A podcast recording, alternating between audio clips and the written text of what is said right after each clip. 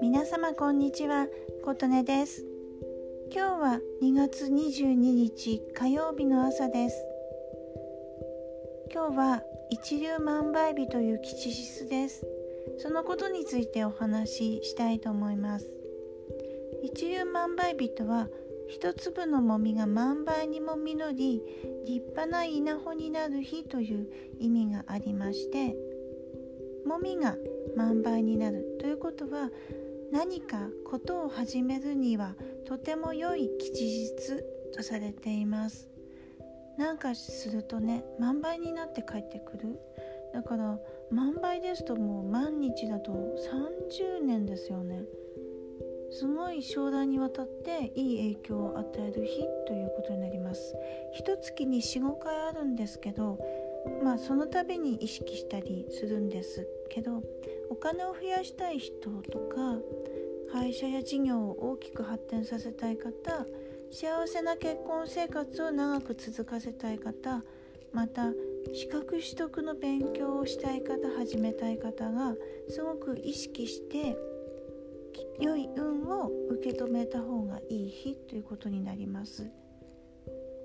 もちろんするといいことはあのお店を開く開店する開業する仕事始め銀行口座を作る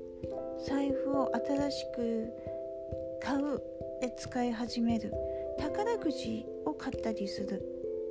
えー、それから結婚をする。あと勉強ですね。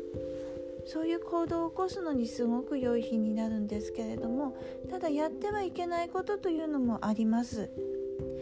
えっとねやっぱり借金とか喧嘩これが万倍になるととても怖いじゃないですか。